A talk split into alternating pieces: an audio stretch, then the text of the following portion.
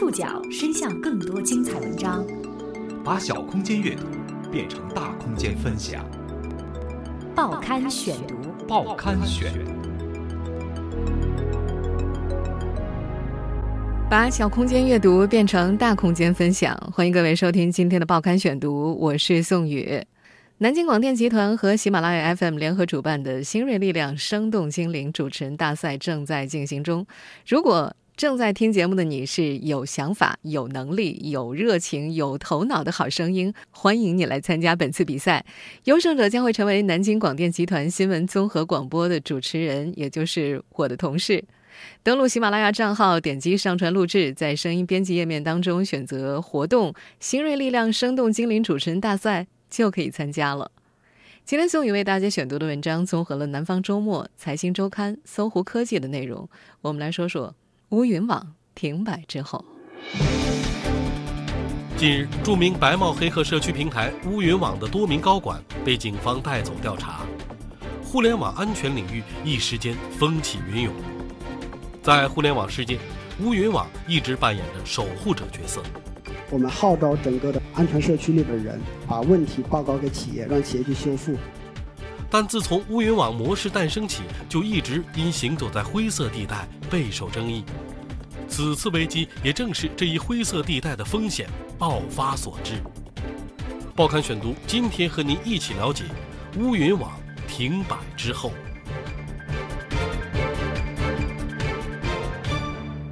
我们号召整个的那个。安全社区里边人把问题报告给企业，让企业去修复。但是我们要求一点，之后企业一定要把它所发生的这些问题，会之后我们要求他会对这个用户有一个公开。说话的这位叫方小盾，网络 ID 建新，乌云网的创始人之一，他是圈子里赫赫有名的白帽子黑客。在乌云网的这次危机爆发之前，方小盾显然没有意识到事态的严重性。前不久，他还在朋友圈里发了一条跑路的信息，写道：“我出去躲两天。”同时还配上了一组做鬼脸的微信表情。以 IT 男为主的好友群体纷纷点赞，并配合字里行间的轻松姿态，还附上了留言：“方小盾，逃遁的遁。”不过，他终究没能逃遁成功。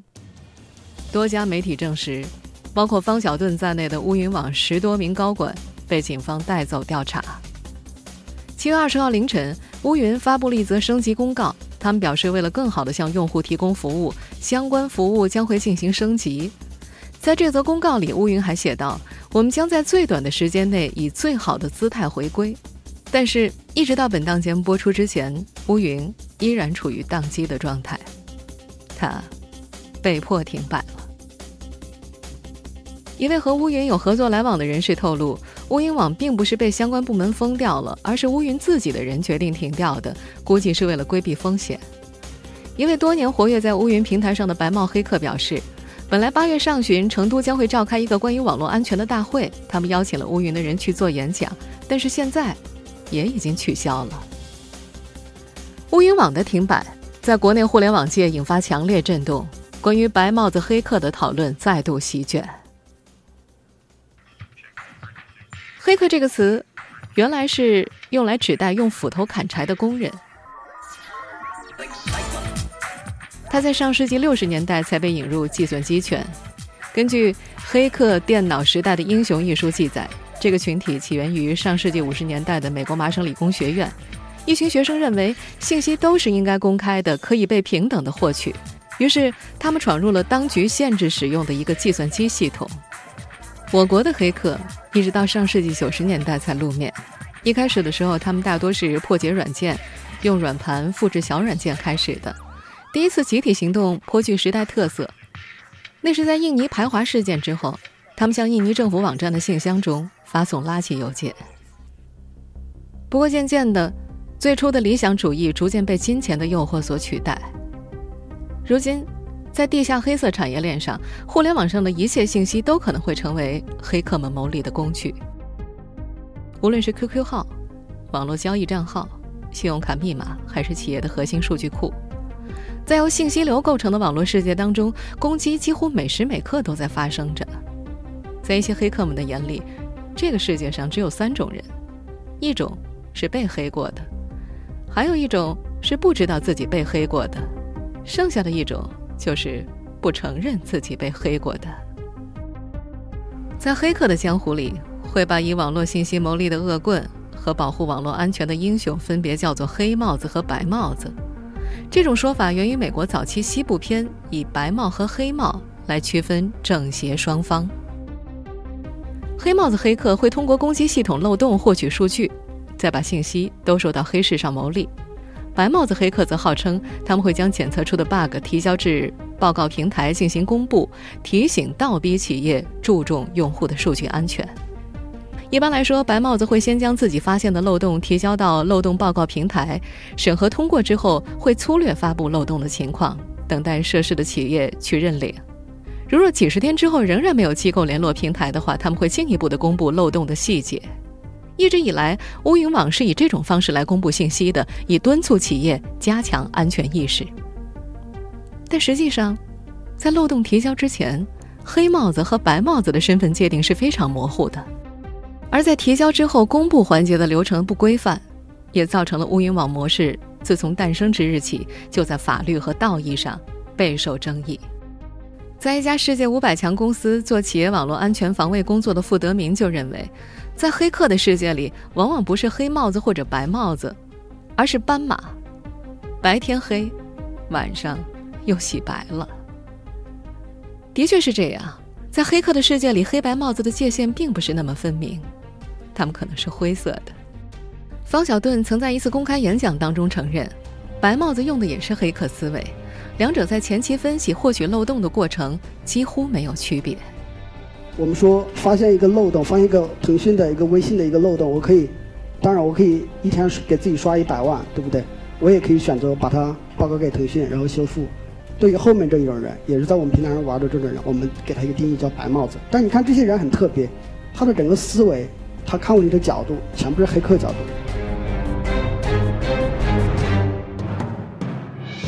此番乌云网被查事件在业界造成震荡，也再次引发了一场网络伦理的讨论。那就是，即便有着高尚的出发点，白帽子黑客有没有权利检测别人的漏洞？有没有权利公开别人的漏洞？报刊选读继续播出。乌云网停摆之后，乌云网停摆之后，一位和乌云网有业务来往的 IT 人士刘平在接受采访时表示：“这次。”踩上雷了，帮不了他们。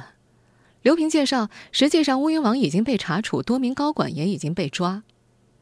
七月十九号，另外一家互联网测试平台漏洞盒子也宣布暂停接受互联网漏洞与威胁情报，而且白帽子黑客的漏洞页面已经无法查看。漏洞盒子也发布了公告，他们表示要对流程制度、规范等进行梳理。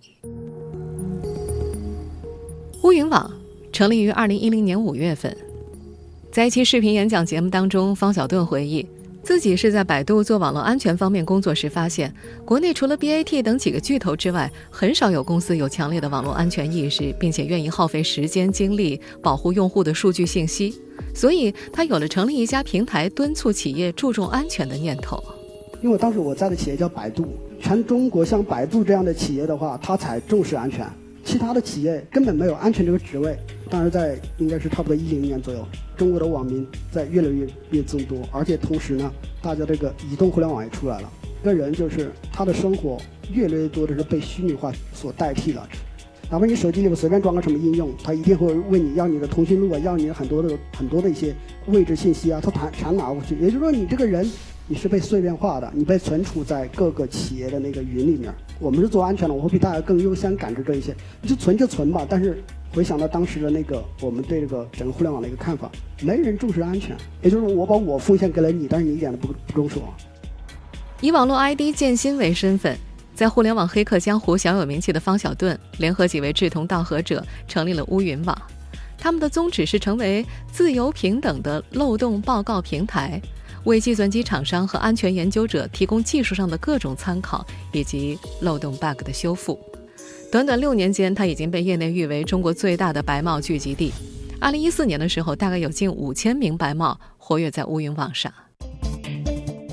根据电脑报报道，乌云网的成名战发生在二零一一年年底。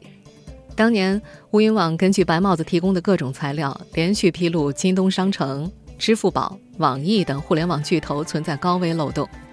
当年的十二月二十九号，更是指出支付宝一千五百万到两千五百万用户资料泄露。此后，乌云又相继披露了酒店开房信息泄露、搜狐浏览器泄露用户数据、腾讯七千万 QQ 群用户数据泄露等一系列重大的漏洞事件。中科院软件研究院博导丁立平曾经参加过乌云网组织的圆桌会议。他表示，一直以来，乌云网所面临的争议焦点是在未获得别人同意的情况之下，有没有权利检测别人的漏洞，以及有没有权利公开漏洞，即便有着高尚的出发点。二零一五年十二月，在乌云网上提交漏洞的白帽子第一次出事。当时，杭州 IT 人士袁伟。在乌云网上提交了他发现的世纪佳缘网站系统漏洞，在世纪佳缘网站确认修复了漏洞，并且按照乌云平台惯例向漏洞提交者致谢之后，事态竟急转直下。世纪佳缘不久之后以网站数据被非法窃取为由报了警。二零一六年四月份，袁伟被司法机关逮捕。一时间，世纪佳缘成了众多白帽子攻击的目标。有网友认为，世纪佳缘颇有一种恩将仇报的感觉。但是对此，世纪佳缘方面解释，他们的安全团队一直在分析漏洞攻击者的行为是不是恶意的。他们认为，涉及到九百多条有效数据未获取，已经完全超过了常规白帽子测试的范围。通常情况之下，白帽子只需要获取少量的数据，甚至不获取数据都能够证明网站的漏洞。在无法百分之百确定获取者意图的情况之下，为了保护信息安全，公司最终还是决定报警。而在选择报警之前，因为存在来自国内不同地区 IP 的攻击，世纪佳缘并未将漏洞提交者和事发当天晚上的攻击者联系到一起。在不久之前的第四届网络安全大会上，袁伟的父亲发出了公开信，为儿子鸣冤，让袁伟的遭遇成为网络安全圈的热门话题，也引起了外界对于白帽子社区和群体的关注，引发了关于白帽子黑客行为边界的大讨论。有人将此次乌云网停摆与世纪佳缘漏洞相联系，认为是上次事件的发酵。但是乌云网的相关人士二十一号在接受上海一家媒体采访的时候表示，网站暂停服务就是因为业务升级，不知道那些谣言是从哪里出来的。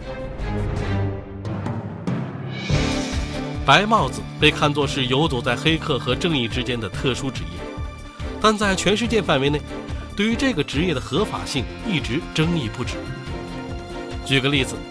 黑进一家企业的系统是撬保险柜还是探地雷？业内对此就有不同的看法。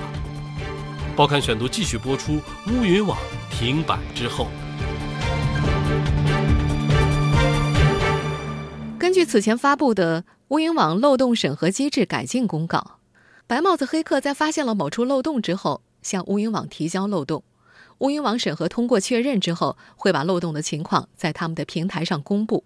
其中，普通漏洞披露流程有五天的厂商确认期，十天向核心白帽子公开其漏洞细节，二十天向普通的白帽子公开，三十天向实习白帽子公开，直到四十五天之后，企业仍未主动认领漏洞，则会向公众公开其细节。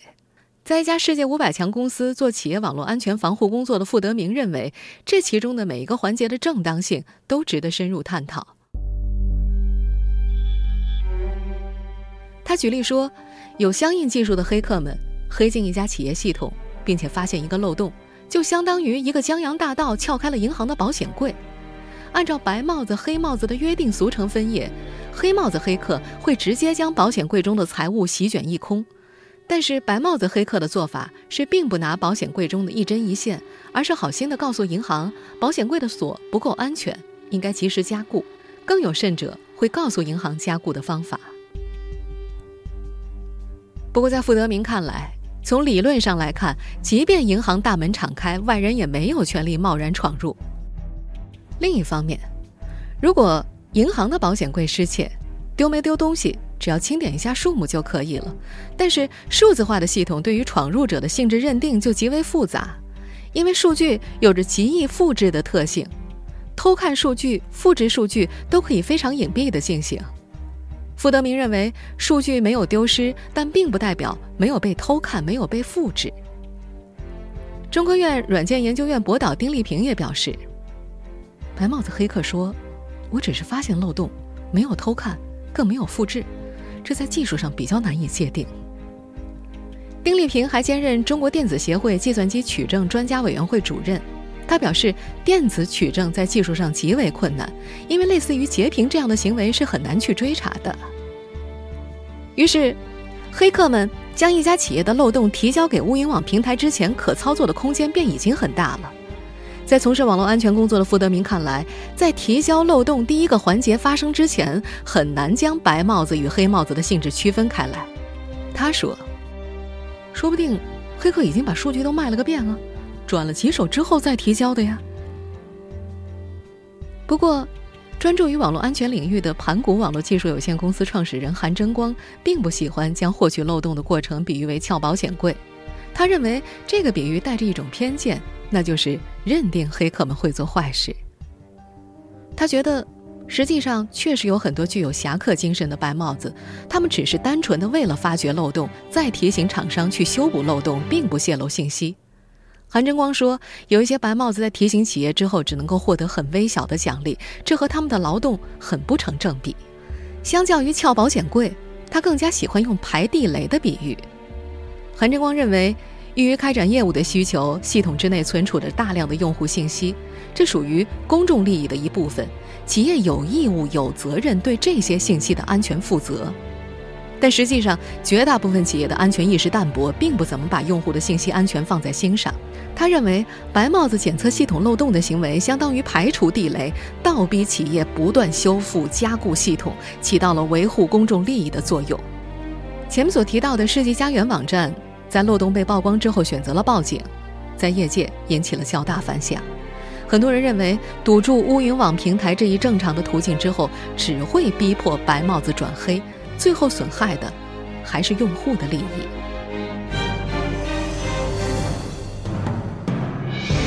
白帽子黑客的法律边界在哪？在一些业内人士看来，就算白帽子黑客提交漏洞是抱着侠客精神。在乌云网的操作模式当中，审核发布漏洞的流程也值得商榷。报刊选读继续播出。乌云网停摆之后，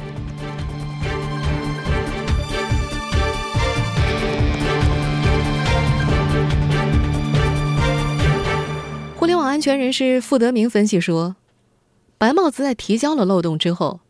乌云网平台要对这一漏洞的真实性进行审核。而审核的环节，其实就是对系统的这处漏洞又进行了一次攻击。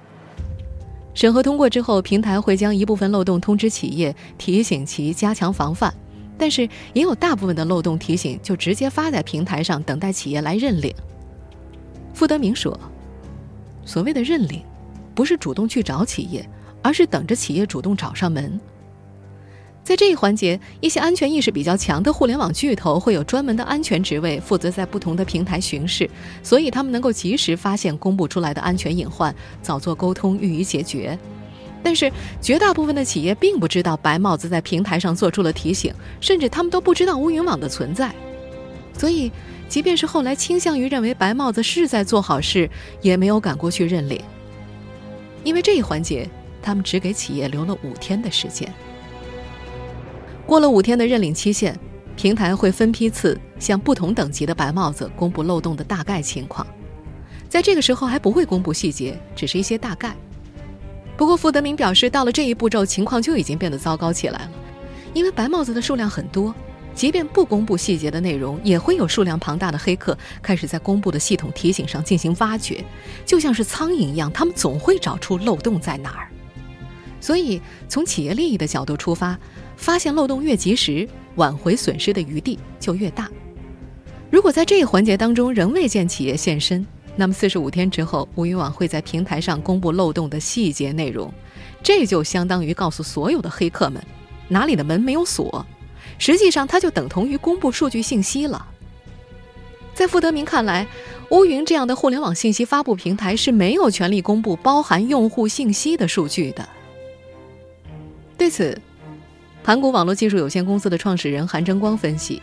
乌云网所采用的提交、审核、发布的流程借鉴了国外的经验。之所以最后会有公开发布漏洞细节的环节，是为了敦促企业加强防范。他觉得企业应该加强安全意识，要保护好用户的信息。在我国，庞大的网络用户群体早就成了网络违法犯罪的温床。根据此前腾讯所发布的《网络黑色产业链年度报告》显示，公安部2014年11月公布的网络犯罪十大典型案例当中，仅辽宁的网安部门所瓦解掉的一个非法入侵韩国网站、盗取韩国网民银行存款的特大团伙，涉案金额折合人民币就超过了一千万元。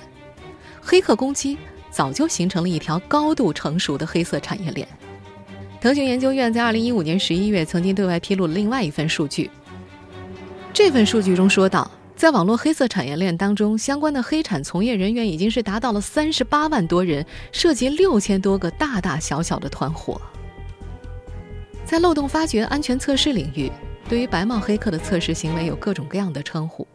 比方说网络渗透测试、安全审计、网络或风险评估等等，而他们进行测试的工具也是多种多样的。绝大多数的测试工具在白帽黑客的手里就是发现漏洞并且提升业界安全水平的利器，但是，在黑帽子黑客的手中就成了获取个人或者企业隐私信息为己获利的帮凶了。而黑客到底是白还是黑，完全在黑客本人的一念之间。白帽子们的出现确实帮助了很多企业弥补了很多系统漏洞。但是问题的复杂之处在于，整个网络世界不是非黑即白的，它们可能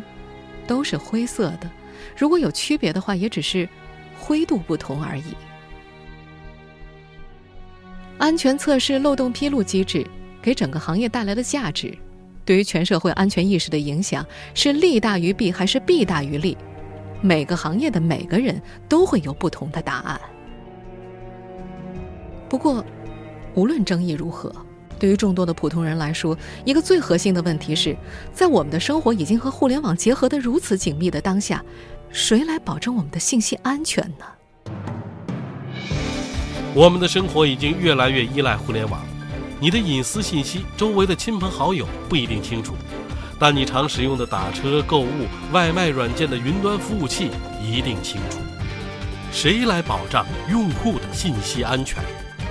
报刊选读继续播出。乌云网停摆之后，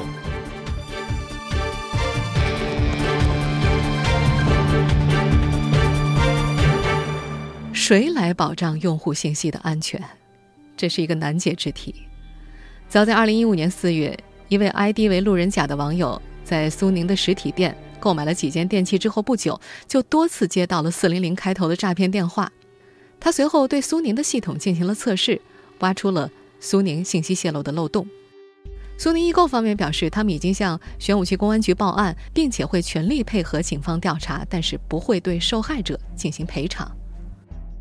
盘古网络技术有限公司的创始人韩争光认为，白帽子之所以有存在的价值，是因为企业信息泄露之后付出的代价很低，才需要白帽子去敦促企业来加强整个网络世界的安全级别。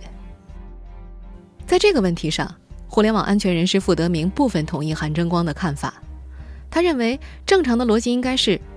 用户把珠宝存在银行的保险柜里被偷了，用户不会自己去抓小偷，只需要银行赔偿损失即可。如果网络世界也遵循这条规则，那么企业将会对因为保管用户信息不严密导致的信息泄露付出惨痛的代价，自然会加强安全防御，白帽子便也没有了存在的必要。傅德明打了个比方，银行不会找小偷去测试防盗门牢固不牢固，这个不用你来提醒啊。知名 IT 与知识产权律师赵占领曾经代理过苏宁易购信息泄露的案子，他介绍，理论上企业需要为泄露用户数据承担责任，但是数据信息在技术上是难以界定的。企业会说这些数据不是在他们这儿泄露的呀，或者他们会说，即便是他们泄露的，但是诈骗案不是利用这些数据进行的呀。根据赵占领介绍，在全国范围之内，用户状告企业泄露个人信息的案件并不多，胜诉的就更少了。一个重要的原因在于，很多用户自身就缺乏权利意识，再加上诉讼成本很高，而且企业赔偿的案例也并不多。中科院软件研究院博导丁立平介绍，新修订的刑法第两百八十六条明确了企业保护用户个人信息的责任主体。如果能够认真执行，企业漠视网络安全的情景，应该会慢慢改变。